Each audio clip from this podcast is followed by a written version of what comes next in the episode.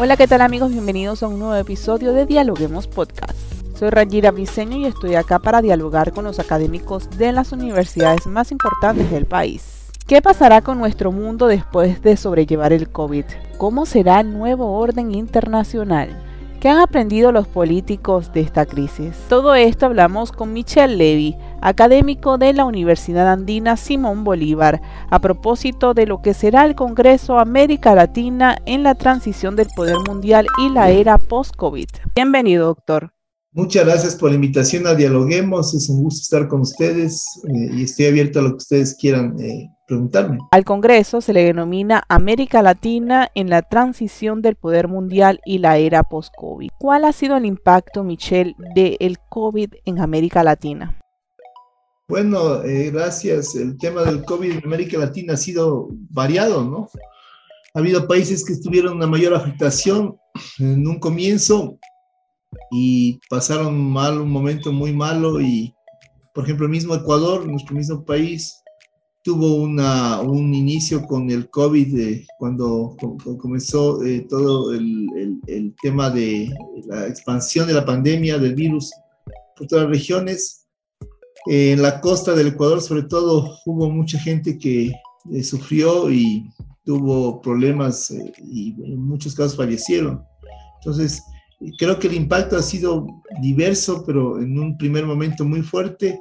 Ahora con una población que se encuentra mayoritariamente vacunada en, un buen porcentaje en la mayoría de los países, eh, entendemos que la, la pandemia está un poco más controlada que en otros lugares. Nos habla del Ecuador, pero específicamente, ¿cómo ha visto usted en una visión general la transición del poder durante la crisis del COVID?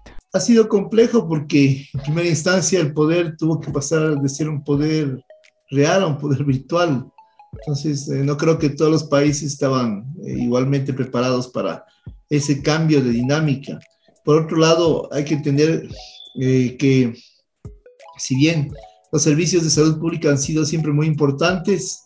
En este caso, los servicios de salud pública, en muchos casos, en este caso, los servicios de salud pública no estaban debidamente preparados para afrontar una, una pandemia eh, con unos efectos muy, muy fuertes a todo nivel. Entonces, eso también creo que fue un tema eh, clave eh, de entender cómo los servicios de salud pública deben ser revitalizados y deben ser, deben ser sobre todo, eh, deben tener, cumplir condiciones eh, de equipamiento y de también de, no solo a nivel de máquinas, sino a nivel de personas capaces de poder afrontar cualquier tipo de, no solo esta pandemia, sino cualquier tipo de problema que se presente, una erupción, un terremoto, lo que sea.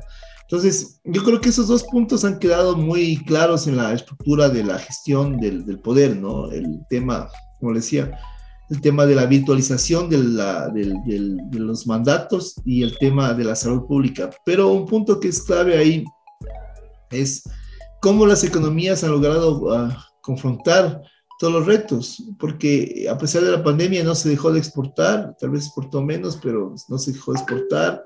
A pesar de la pandemia hubo eh, ah, los servicios se han mantenido, sobre todo los servicios de alimentación, los servicios de emergencia se han mantenido siempre vigentes, ¿no? ¿Acaso estamos hablando de un nuevo orden mundial? Sí, eh, se ha planteado desde, desde el comienzo, antes de que la pandemia se expanda y antes de que vivamos las diferentes cepas eh, y sus efectos variados, eh, nosotros mismos en el, en el, Centro Andino de Estudios Internacionales de la Universidad Andina organizamos una serie de de webinars que se llamaban eh, eh, como es el, el, el COVID-19 y un nuevo orden mundial.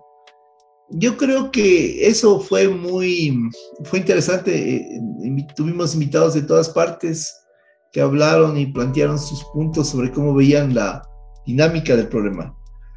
Yo creo que ese tema del nuevo orden mundial en un comienzo de la pandemia se lo veía mucho más em, probable, tal vez porque no se sabía cómo se iban a terminar, cómo se iba a salir de esta pandemia y cómo iban a salir los países y los gobiernos y los estados y los ciudadanos, ¿no? Pero yo creo que a medida en la que la medida en la que eh, se ha pasado el tiempo y se ha pasado, se ha superado esta pandemia, se, se está en proceso de superar la pandemia, creo que hemos vuelto al orden mundial que estaba totalmente estructurado y encaminado, ¿no? Ahora, claro, hay líderes que se presentan, líderes globales que se presentan con más fuerza, que tal vez antes eran menos visibles. Es el caso de China, por ejemplo, que desde antes ya tenía una gran, un gran poder. Hay otros estados que también han aumentado su poder, como Rusia, Turquía, potencias emergentes, India. Eh, eh, hay otros, sí, otros países que han generado nuevas dinámicas de poder. Entonces, como es lógico, eh, hay otros países que se han visto muy afectados o bloques que se han visto muy afectados por la pandemia. Por ejemplo, uno, un, bloque que se vio afectado por la gestión de la pandemia es la Unión Europea. ¿Por qué? Y ya le explico. Y Estados Unidos es otro, es otro estado fuerte que se ha visto afectado por la pandemia porque le golpeó muy fuerte y ahora le, explico por qué en un caso y por qué en el otro caso. En el caso de Estados Unidos, justamente vienen a operar los factores que le comentaba antes, la salud pública, la gestión de la salud pública, la gestión del gobierno y la gestión de la economía. En el caso de Estados Unidos, la gestión de la salud pública, en, en un comienzo, no fue tan eficaz. El sistema, los servicios públicos de salud de Estados Unidos estaban muy venidos a menos muy venidos a menos. Algo que no pasaba en otros países como China, por ejemplo. Si China logró consolidar una estructura de, de sanidad muy importante para, para controlar la, la, pandemia. Estados Unidos, en cambio, no. Y con un gobierno muy liberal, que no, no, no, se, preocupó, no se preocupó tanto por el tema de la, de la estructura de salud pública, entonces eso lo que dio como resultado es que haya una gran cantidad de personas que murieron en Estados Unidos. Recuerdo que un momento en Nueva York había eh, camiones cargados de, cadáveres de personas que habían fallecido de COVID. Entonces una, una escena un poco, una escena muy dantesca. En el caso de la Unión Europea, en cambio, se esperaba que la Unión Europea tenga una capacidad de reacción muy fuerte y muy eficaz sobre la pandemia, para controlar como bloque. Pero obviamente la Unión Europea no puede actuar en áreas en las que no tiene una competencia directa. Y eso es lo que no se entiende a nivel global porque todo el mundo piensa que la Unión Europea es como un gran país, como un Estado federal. Claro. Y es así. Las competencias de salud de los países de Alemania, de Francia, de Portugal, de Suecia, de Irlanda, de, de Malta, de Chipre, de, cualquier Estado miembro de la Unión Europea, las competencias de salud son nacionales. Entonces, es, cada estado determina su capacidad de acción por, en materia de gestión de la salud. Qué bueno todo su análisis, Michelle, y cuéntenos, ¿qué lecciones nos ha dejado entonces el COVID? Bueno, la primera lección es que los estados deben tener una capacidad de inversión en, en mecanismos de investigación y desarrollo en temas de, de salud.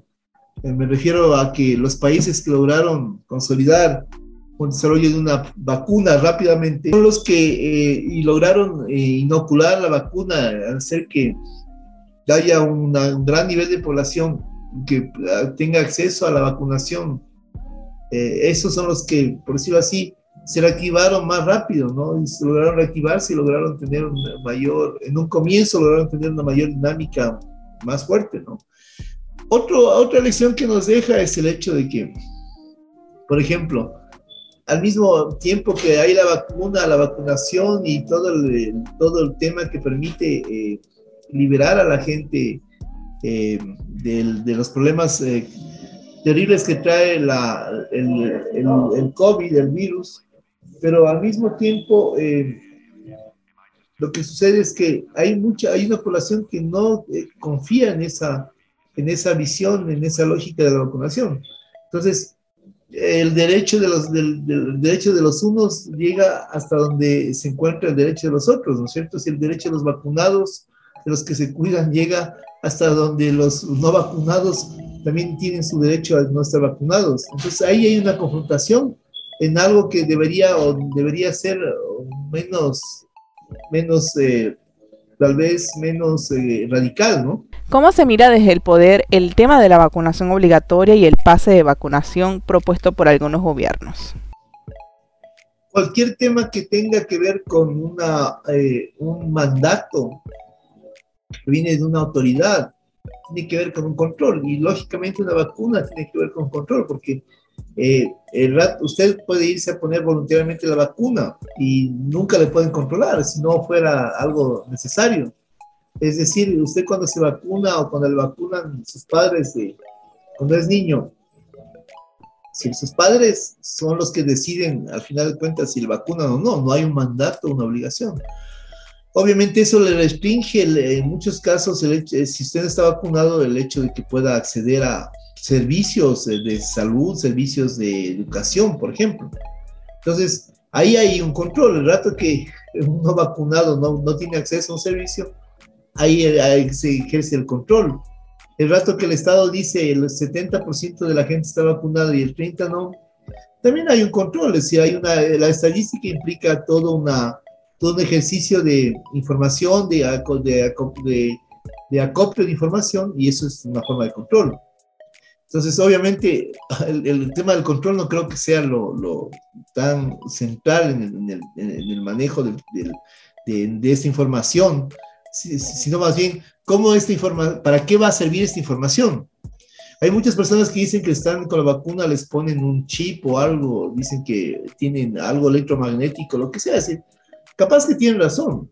Sin embargo, capaz que hay estados que quieren aprovecharse de una circunstancia y, aprovechan para, para la vacuna poner algún tipo de, no sé, pues eso es posible, ah, pero también puede, puede que no sea cierto. Entonces, eh, lo, lo, lo cierto es que la vacuna sí eh, le permite evitar el, le permite evitar el uso innecesario de los servicios públicos de salud. Depende, si depende cuál sea el control que quiere ejercer los estados. A eso voy a decir, porque, eh, por ejemplo, en unos estados en los que no hay vacuna o no se obliga a vacunar, igual hay control. Muy interesante todo lo que nos comenta y su análisis me parece muy, muy fundamentado, doctor. Ahora, en el marco de, la conferencia que realizan en la universidad, ¿por qué eh, tomar este, en cuenta el tema de América Latina en la, transición del poder mundial y en la era post-COVID? ¿Por qué tomar en cuenta este tema? ¿Por qué decidieron hacer una conferencia marcada en este tema? Por varias razones. La primera, eh, nuestros colegas del Diálogo Interamericano que tiene sede en Washington, que es este famoso think tank, han estado trabajando en el tema igual que nosotros y ofrecen unas visiones muy diversificadas y variadas y dinámicas diferentes. Entonces, creo que ese es uno de los primeros puntos decir, que nos convoca a entender todos estos parámetros que hemos hablado en el transcurso de esta entrevista. Luego, la Universidad Andina Simón Bolívar de Ecuador cumple 30 años. La Universidad Andina es una universidad regional eh, que es parte del sistema de integración. Entonces, es un organismo internacional. Entonces, oh, como estructura internacional de investigación, como es lógico, plantea eh, o está, mm, hace seguimiento de lo que pasa a nivel global, de lo que sucede a nivel global, con los estados, con los actores eh, no estatales, con los ciudadanos y demás, en el marco de, los, de las actuales circunstancias que nos ha tocado vivir. Entonces, la idea de, tener esta conferencia es generar una serie de, elementos críticos de pensamiento que van a estar publicados después, se va a hacer una publicación o una serie de publicaciones, en, las que las personas que tengan interés en conocer una diversidad de, opiniones fundamentadas eh, sobre los temas, puedan tener acceso a esas opiniones y puedan utilizarlas para sus trabajos de investigación, para su conocimiento personal, para la educación, para la formación, para lo que quieran, para, lo que, para el uso que quieran darle en torno a, lo que sea necesario en este caso. Entonces, Háblenos de los ejes temáticos, quiénes lo acompañan, eh, los días que se van a realizar y para finalizar ya, o sea, dónde las personas pueden inscribirse. Tengo entendido que hay, habrá un certificado si las personas lo desean, o sea, que pueden cancelar. Si nos puede dar esta información. Bueno, hay la conferencia tiene varios ejes temáticos. De hecho, tiene tres ejes temáticos. Primero es América Latina y la transición de poder mundial. El segundo se trata de temas estratégicos y emergentes. Y el tercero eh, se refiere a análisis de casos nacionales y regionales. Entonces, cada eje tiene una, una visión específica sobre, sobre la que quiere tratar eh, temas como las relaciones entre América Latina y, este estado, y Estados Unidos en el cambio de siglo, la emergencia de América Latina y, la, eh, eh, y China, América Latina y el multilateralismo y la cooperación internacional, y también América Latina en el orden mundial contemporáneo. Por ejemplo, esa es toda una estructura de América Latina en tradición del poder mundial. Luego hay otros temas más puntuales que nos interesan, ¿no? Democracia y derechos humanos, las migraciones y los refugiados, la seguridad el crimen organizado transnacional y el tema de salud pública, el COVID y el post-COVID. Casos internacionales, casos que tienen que ver ya con eh, cómo cada país ha reaccionado eh, a estos temas. ¿Quiénes están con nosotros? Eso es bien importante. Eh, en verdad hay gente muy, de, hay analistas académicos muy importantes eh, a nivel regional, ¿no? Comencemos primero con el premiado Michael Shifter, que va a ser eh, eh, designado profesor honorario de nuestra universidad esta, esta noche, en la noche de, este lunes 13 de diciembre. De ahí tenemos otros actores clave como son, por ejemplo, Bruno Vinete de Argentina, Carlos Dada de El Salvador, Carlos Bazón Brío del Perú, Andrés Maramú de Argentina, Eduardo Stein, que fue vicepresidente de Guatemala, eh, George Gray Molina de Bolivia, Lucía Damer de Chile, Matías Espectra de Brasil. Hay una serie de, de, de, académicos y de también lo que se llama practitioners, de gente que está en el día a día de la gestión que van a, participar, ¿no? Pero lo interesante es que en la, en la eh, mesa principal de, declaración de investidura de Shifter, de Michael Shifter como profesor honorario, va a estar Laura Chinchilla, que fue eh, presidenta de Costa Rica. Entonces, eh, en ese sentido, tenemos gente de muy alto nivel que tienen conocedores realmente eh, de, la realidad regional y que van a aportar temas muy, muy importantes a, este, a, este, a esta dinámica del pensamiento. ¿no? Es importante que la gente pueda pensar y que pueda tener eh, elementos para pensar en estos, en estos, en estos temas clave. ¿Cómo se pueden eh, registrar? En la página web de la Universidad Nina Simón Bolívar de Ecuador existe una, un banner en el cual si ustedes eh, se, eh, lo, lo, cliquean, pues les va a salir toda la información y van a poder llenar un formulario de inscripción que está disponible para, todo, para todas las personas que quieran hacerlo. Cada es opcional que quiera de, obtener un certificado de asistencia eh, debe realizar un pago en línea y completar una asistencia eh, mínima, porque así lo establece el reglamento de la universidad para que pueda eh, para que pueda obtener su certificado. ¿Alguna reflexión final acerca de este tema, doctor? Yo creo que es importante que en el en, el, en la región se organicen este tipo de eventos y que permitan eh, no solo convocar a, pensadores locales, nacionales, sino a invitar a una serie de actores que tienen eh, o han escrito o han reflexionado ya o han tenido experiencia en los temas. Entonces, aquí se mezcla, eh, este evento es una combinación entre elementos de pensamiento profundo con elementos de realidad, de vida práctica, de relacionamiento directo. Entonces, ahí hay una, ahí hay una interacción entre, entre actores que están en el día a día de la práctica de la, de la gestión, con actores que están pensando, están estudiando, están analizando los hechos para mirar nuevas soluciones, nuevos caminos o para orientar a la población, a los, a a los tomadores de decisiones en cómo mejorar sus capacidades de acción y de incidencia en, los temas que se miran dentro de, este, de este gran evento. Bueno, doctor, muchas gracias por acompañarnos el día de hoy en Dialoguemos Podcast. Muchas gracias por la invitación nuevamente y estamos en contacto. Gracias por escucharnos. No se olviden de seguirnos en nuestras redes sociales, Facebook, Twitter e Instagram como Dialoguemos Info y visitar nuestra página web dialoguemos.es. Soy Rangira Briseño y seguimos dialogando en podcast.